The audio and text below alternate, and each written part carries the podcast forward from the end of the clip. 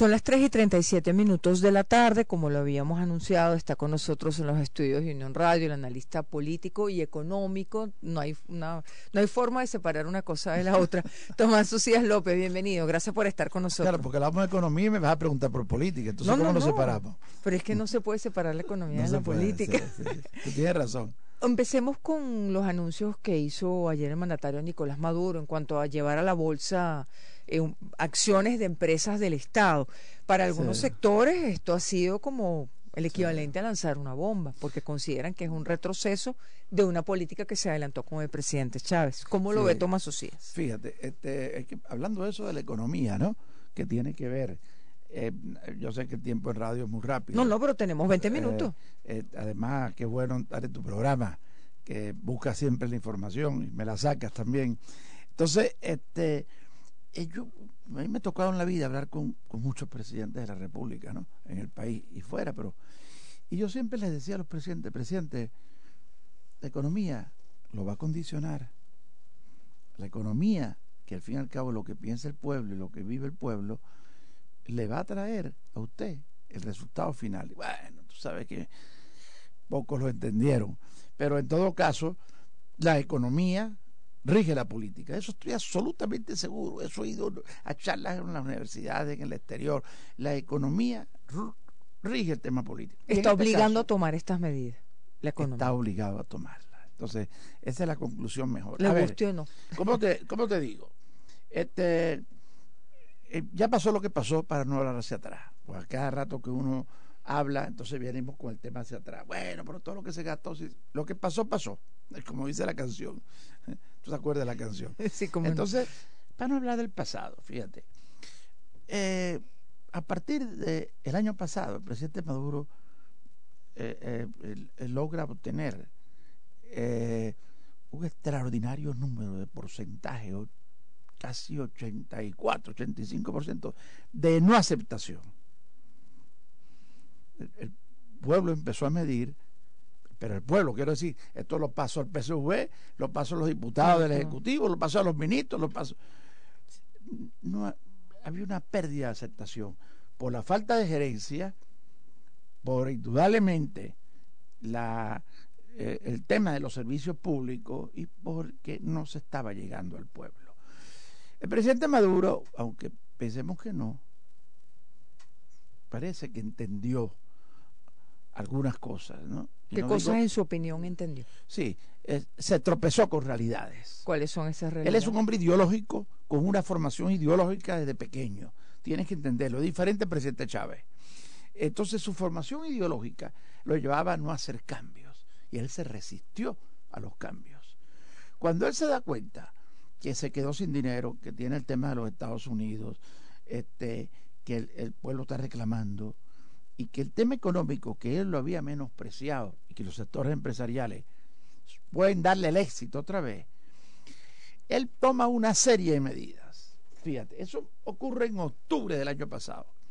Elimina el 7 por 7 hasta 15 días antes los ministros internamente decían, presidente Maduro, toma, nunca va a eliminar el 7 por 7, porque esa es su pieza de elimina el 7 por 7 logra vacunar el 80% durante el año pasado, continuó. Bueno, no son las cifras, esas no son las cifras de la Organización Panamericana de la, Salud. quieras. Eh, Venezuela es reconocida hoy en día en el mundo por uno de los países de mayor, Latinoamérica, de mayor vacunación. No es lo que dice la Organización Panamericana de la Salud, don Tomás, pero adelante, sigamos con la economía. Vamos a poner la cifra que tú quieras. Sigamos con la economía. Es alta para mí. 60% es alta. Pero no con dos dosis. Está bien, está bien, perfecto. Tienes razón. bueno, este, una vacunación alta, para mí, cualquiera que sea la cifra. Después convoca las clases presenciales. Le sube el petróleo a 80 en ese momento. Eleva la producción petrolera que todo el mundo decía que era imposible. No daba tiempo de contarte cómo le elevó. Escondido por ahí, hizo trueque de buques por repuestos iraní, por maquinaria iraní, por técnicos iraní, por recursos humanos iraní y levantó la industria petrolera, aunque haya sido a 800 mil, 900 mil. Termina el año, vamos, empieza una eh, eh, ligera recuperación del país. Y este año sigue esa recuperación con una serie de áreas, la inflación, que no, que no, que no, no quisiera alargar el tema. Y termina en una cosa, que es la que te quiero decir hoy. Termina en una cosa que mi información me la, do, me la dio, a lo mejor no ha salido todavía, en, en un tema que se llama el maduro económico. Esto es un proyecto, Vanessa, con absoluta seguridad, como tengo la información, te lo digo. Esto es un proyecto para un maduro económico, tú sabes todo lo que eso significa y quienes me oyen también. Pero detrás de eso implica una relación presidencial primero, pero en el área económica... está trabajando ya por la reelección. Por supuesto. En el área económica, este significa una apertura económica inexorable, o sea, no hay marcha atrás. No es como antes que el presidente Maduro de repente este, convocaba a los supermercados o a, la, o a, o a, los gremios o, le caía arriba a los carniceros, a los panaderos. No, no, no, no, no. Aquí no hay retroceso en esta política. Es una de las cosas que quiero tratar de, dejar claro. Esa es la información. Si no hay retroceso, porque no cambian leyes clave? Ya va. Bueno, después vamos a las leyes. Eh, Estábamos con, no con, las acciones. No es posible el retroceso, es lo que te quería decir pero tampoco hay cambios bruscos. O sea, el presidente Maduro no se le pueden pedir cambios bruscos, ni siquiera ha permitido que su proyecto, como quería Tarek El que es un ministro pragmático, este, decía, eh, vamos a hablar de China, que vamos a hacer un modelo de China. No, él no ha querido ponerle nombre a su proyecto. Pero pareciera que va hacia un modelo como el chino. Realmente que todo, bueno, falta mucho, por supuesto. Pero va en lo político y en lo económico. esto es un inicio, inicio de apertura. Para, y no me, o sea, lo estoy diciendo con mucho respeto. Entonces, ¿usted lo ve como algo favorable el sacar las acciones a la bolsa? En medio de todo esto, a mí me parece que vienen muchas medidas más. Y una de ellas, que viene, igualito que Daisy, eh, la eh, la vicepresidenta está recibiendo a los gremios, acaba de estar en ANSA en la inauguración el otro día. Hay un cambio del ejecutivo de ese sector privado, el diálogo, hay respeto hacia, el sector privado. Ahora vienen las leyes. Pero los trabajadores protestan. Todos los días hay alguna protesta, don Tomás. sí, pero ahora vienen las leyes. Primero, le estás parando al sector productivo del país, aunque no haya modificado los aranceles, que ese es otro tema. Entonces, ¿qué quiere decir esto? De que eh, vienen muchas medidas más. Una de las medidas es la de hoy.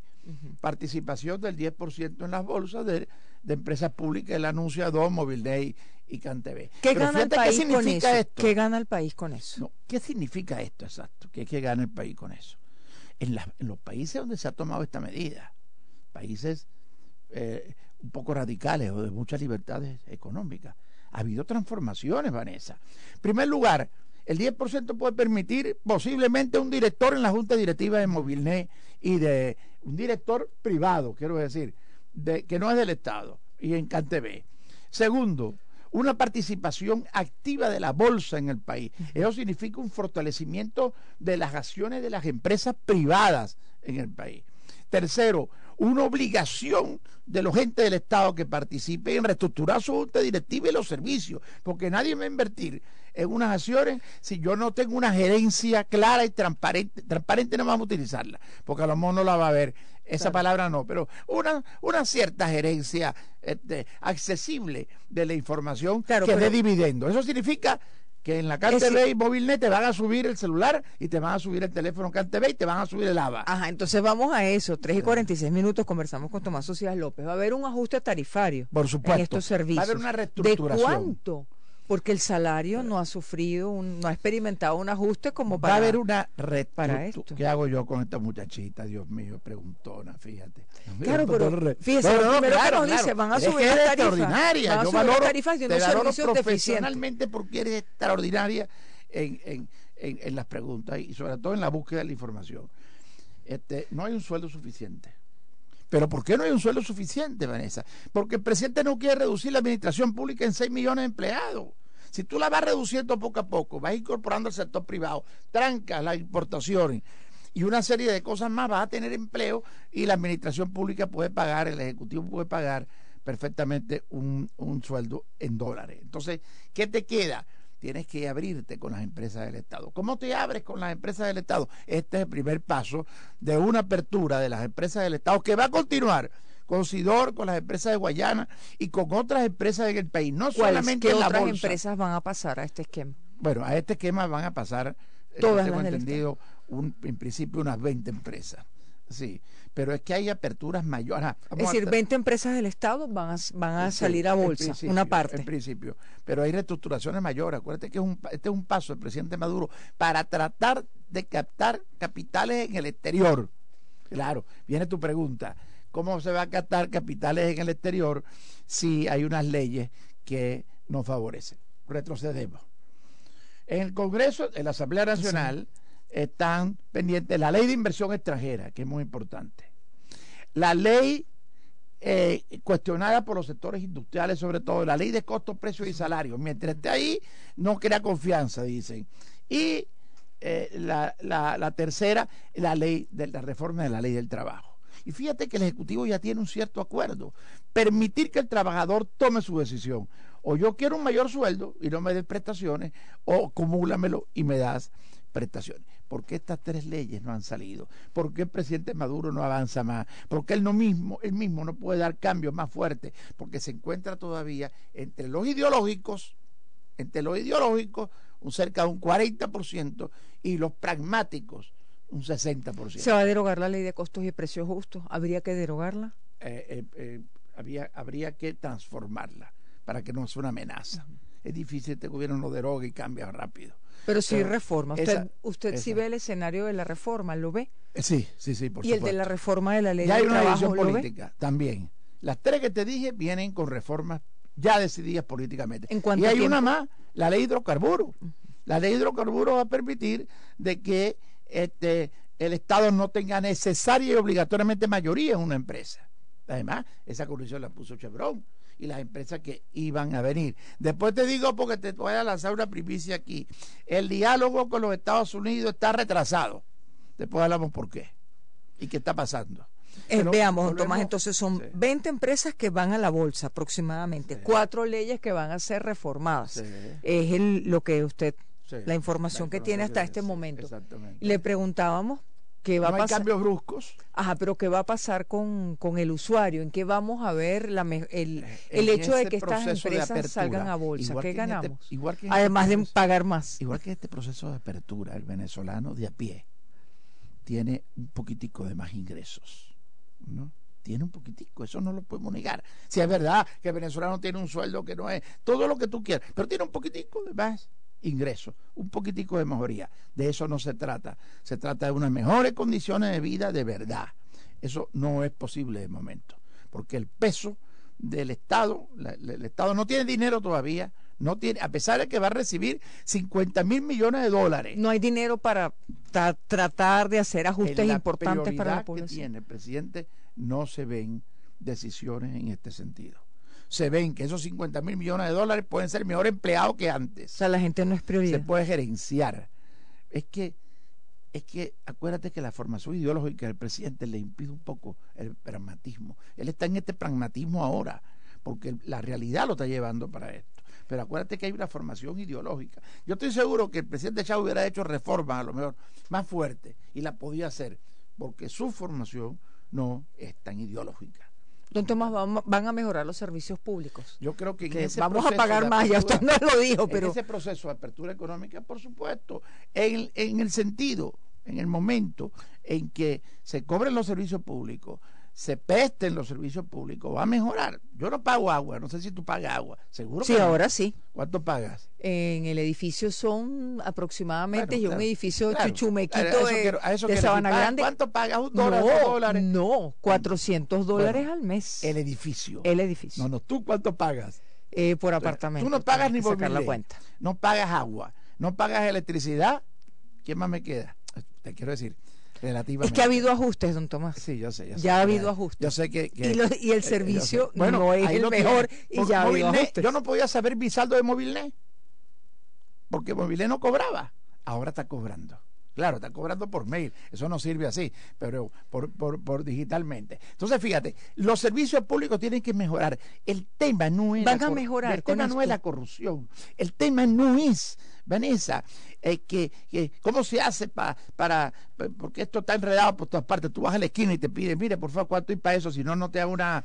Eh, te voy a poner el caso específico, un registro este, tal, o no te hago una legalización o un apostillamiento, que son las dos cosas que a mí me parecen más terribles. La página no te permite entrar y tú sabes todos los temas, tienes que dárselo a un abogado. ¿Con las privatizaciones van a mejorar los eh, servicios? Yo diría que no son privatizaciones, son aperturas económicas que están llevando a una mayor gerencia de las empresas del Estado. ¿Van a mejorar los servicios? Van a mejorar los servicios públicos como han mejorado ligeramente algunos servicios públicos ya.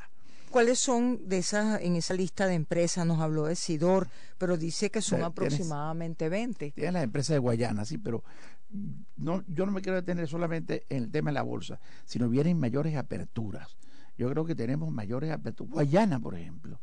Tengo la información de que Guayana quiere ser negociada. Participaciones importantes de capital, no solo 10%, las empresas de Guayana a empresas chinas, empresas rusas, y eso está muy bien, no importa quién sea. Si hace tiempo dijimos, ojalá la CanTV tuviera 40% de participación china o rusa o de cualquiera con tal de que haya una participación privada. Don Tomás, ¿y por qué no se abre a otros capitales? Porque solamente rusos y chinos. Eso de dos, porque tú me ves a mí, yo soy un muchacho. Mira que... ¿Por qué rusos y chinos, nada más? Porque no puede ser algo tiene más transparente aliados, Él tiene 11 aliados, los que más tienen dinero son las cuatro potencias. Irán, Rusia, China y Turquía. Es decir, que son de estos cuatro países los capitales que pueden venir. No hay manera fácil de que vengan otros capitales.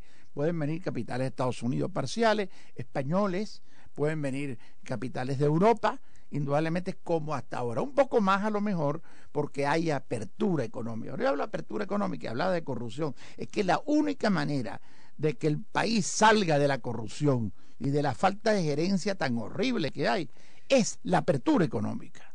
Es el hecho de que tú ya no tengas la discrecionalidad.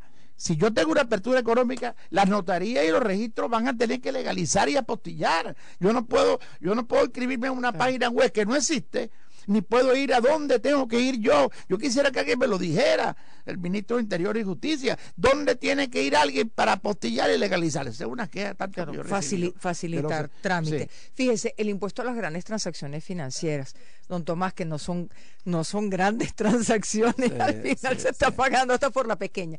¿Cuál sería su recomendación o su planteamiento sobre La economía viene despegando. Tuvo un retroceso en abril y en mayo ha vuelto a despegar. Y de aquí no para hasta diciembre.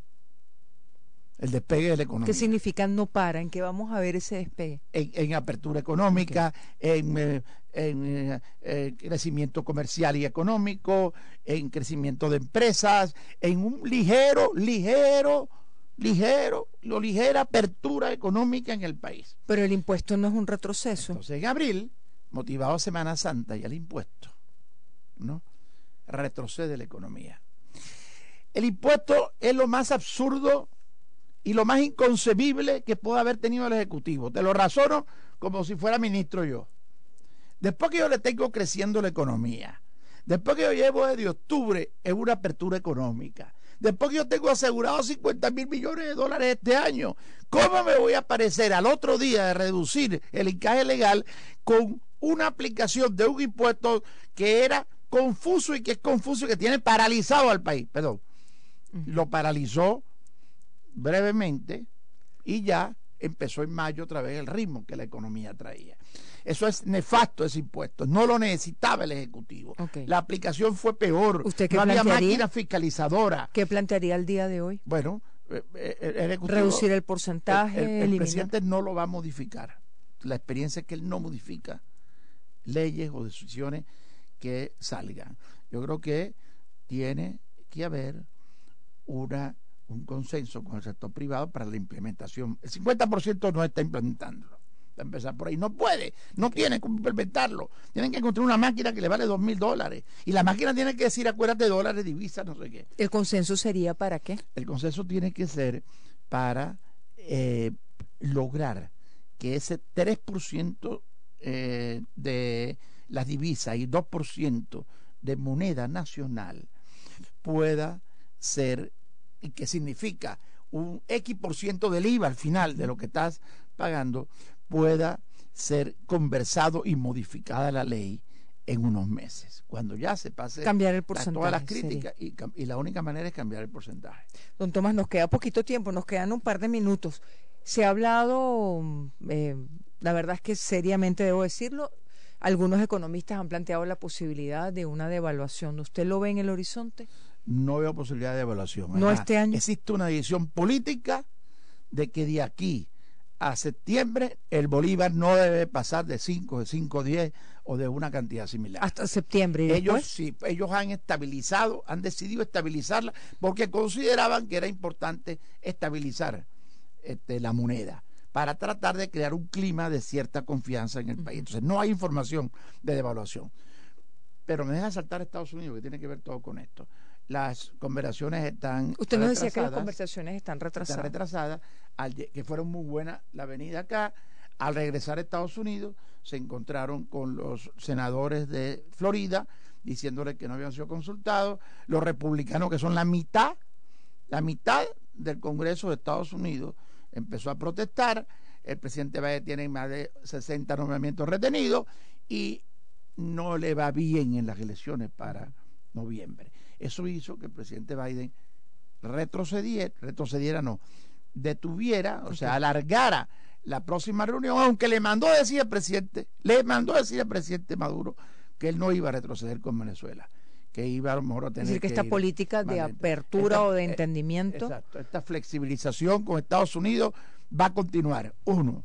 Dos la posibilidad de abrir relaciones sigue pensándose para finales de año el, inicio de vuelos aéreos para el segundo semestre y se detiene un poco el acuerdo logrado para terminar de materializarse Washington de que Venezuela le ofrecía Maduro, el presidente Maduro le ofrecía 500 mil barriles diarios a Estados Unidos para que elevara la producción petrolera a un millón con 11 empresas que estaban pidiendo permiso o licencias. Ahora, todo esto está en stand-by, por lo todo que eso está casi aprobado, el casi aprobado no existe, pero está discutido, está de acuerdo el presidente Biden, las decisiones están por tomarse, hay una que se va a tener que tomar porque el contrato de Chevron se vence ahora en este mes y pues, probablemente será positiva y lo demás va a ir corriendo poco a poco hasta después de noviembre por otro lado el presidente Maduro que ganó con la venida de Estados Unidos para acá porque tú has visto la cantidad de países que han dicho que quieren restablecer relaciones el presidente Maduro que había este, madurado vamos a decir que había equilibrado su discurso con Estados Unidos probablemente lo arrecie buscando que esta oportunidad no se pierda, porque él sabe que de ahí depende, de ahí depende una, el doble de los beneficios de una apertura económica. La continuación de esas conversaciones sería después de noviembre, es lo que usted eh, prevé. las conversaciones esas no deberían tardar más de dos o tres meses. Pero están, Pero no son definitorias, sí, aunque están las elecciones de noviembre, no son definitorias. No son definitorias quiere decir que no se va a avanzar a la velocidad que se acordaron eh, la vez pasada. Cuatro puntos de la tarde, redes sociales, para quienes quieran pelear, felicitar o regañar a Tomás Socias. En Twitter, eh, T Socias, recuérdense que Socias S-O, C-I-A-S, L, T Socias L, y en todas las demás, eh, Tomás Socias López Oficial. Muchísimas gracias, don Tomás. No hablamos de cómo Estados Unidos juega su doble banda. Por un lado Maduro, por un lado Guaidó. No, pero espérate, es que el presidente Maduro también tiene doble banda.